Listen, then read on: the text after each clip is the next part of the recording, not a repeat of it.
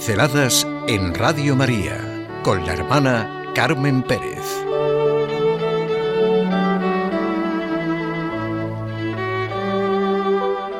María, Tierra Santa de la Iglesia.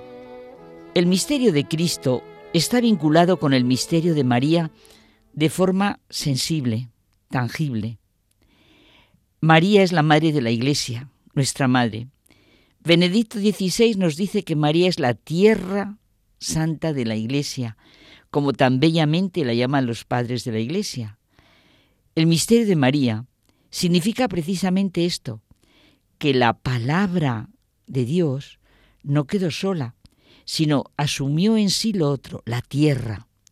Se hizo hombre en la tierra de la madre, y así fundido con la tierra de toda la humanidad, pudo regresar de un modo nuevo a Dios. Me gusta mucho, y lo repito, sentir en los misterios que rezamos en el rosario desde la encarnación del Hijo de Dios hasta esa plenitud de la resurrección que culmina en la asunción de la Virgen a los cielos y en su coronación como reina de cielos y tierra, la redención de la humanidad en su plenitud.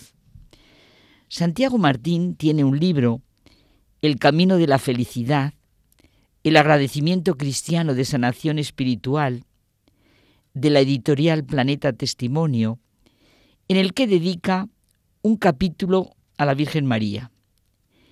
Qué práctico para nuestra vida sentir el agradecimiento cristiano como sanación espiritual. Y hoy, concretamente, de la mano de la Madre. Las personas que no saben agradecer son muy desgraciadas, el agradecimiento se centra en Dios, un agradecimiento que no pasa nunca, que ninguna desgracia, ningún avatar puede destruir. Enseñar a agradecer es enseñar a ser cristiano. Y de manera muy breve nos centramos en María a la luz de la revelación, a la luz de los dogmas. Los dogmas, lo que Dios ha querido revelarnos, lo que nuestra fe, nuestra esperanza, nuestra caridad necesita para vivir, para seguir nuestro camino, nuestra verdad y nuestra vida. Sencillamente, saborear lo que puede significar en nuestra vida que María es la Madre de Dios, que es siempre virgen, su inmaculada concepción y su asunción a los cielos fueron proclamados los dogmas en este orden que los he dicho. María es una mujer, un miembro más, un miembro sencillo de la especie humana, pero recibió el don de dar carne al Hijo de Dios, de llevarlo en su vientre virginal, de ser su madre. La única persona de Jesús, persona divina, asumió la naturaleza humana, sin perder la divina, en el seno de María. De ese modo se convirtió en un verdadero hombre, a la par que seguía siendo lo que ya era antes de la encarnación, verdadero Dios. María es la Madre de Dios.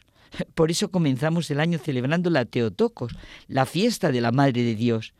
Dios ha querido necesitar de su Madre, del corazón de su Madre, del calor y el amor de su Madre. María nos muestra un camino por el que podemos hacer algo por Él. Esta es nuestra vida, una misión, una respuesta a su amor, a su entrega. Siempre gracias a Dios porque quiso nacer de una mujer, porque cada vez que decimos Madre de Dios, nos acordamos de que Él espera de nosotros el amor que halló en ella y poder hacer algo, comunicar este amor, Testificarlo con la palabra y con las obras es el mejor regalo que nos ha podido hacer. María es siempre virgen, antes del parto, en el parto y después del parto. La virginidad perpetua de María nos enseña a todos a vivir y comprender lo que para cada uno en su vocación significa la castidad. Tenemos que dar gracias a Dios porque esa virginidad mantenida gozosamente por María y porque la Iglesia la ha defendido valientemente, ayuda a cada ser humano a vivir su propia sexualidad, su propia castidad, con la ayuda de Dios. Si María lo ha hecho, también nosotros podemos conseguirlo. No se trata, por supuesto, de que todos vivamos el mismo tipo de castidad. Existe una castidad matrimonial para casados, otra para solteros, otra para los consagrados. Dios no está en contradicción con su propia creación y sus propios dones al ser humano. Como en todo, es la manera de vivirlo, de vivirlo de manera que dignifica, engrandece y hace mejor. María Virgen nos ayuda y enseña. ¿Y la concepción inmaculada de María? Y ya sabemos cómo empieza la Mariología de Dios, con la Inmaculada Concepción de María, aunque los hombres ni se lo plantearan en un principio, ni fueran capaces de comprender tanta inmensidad y belleza. ¿Cómo hizo Dios a la que iba a ser su madre, la madre del Hijo, la madre en la que comenzaba la redención?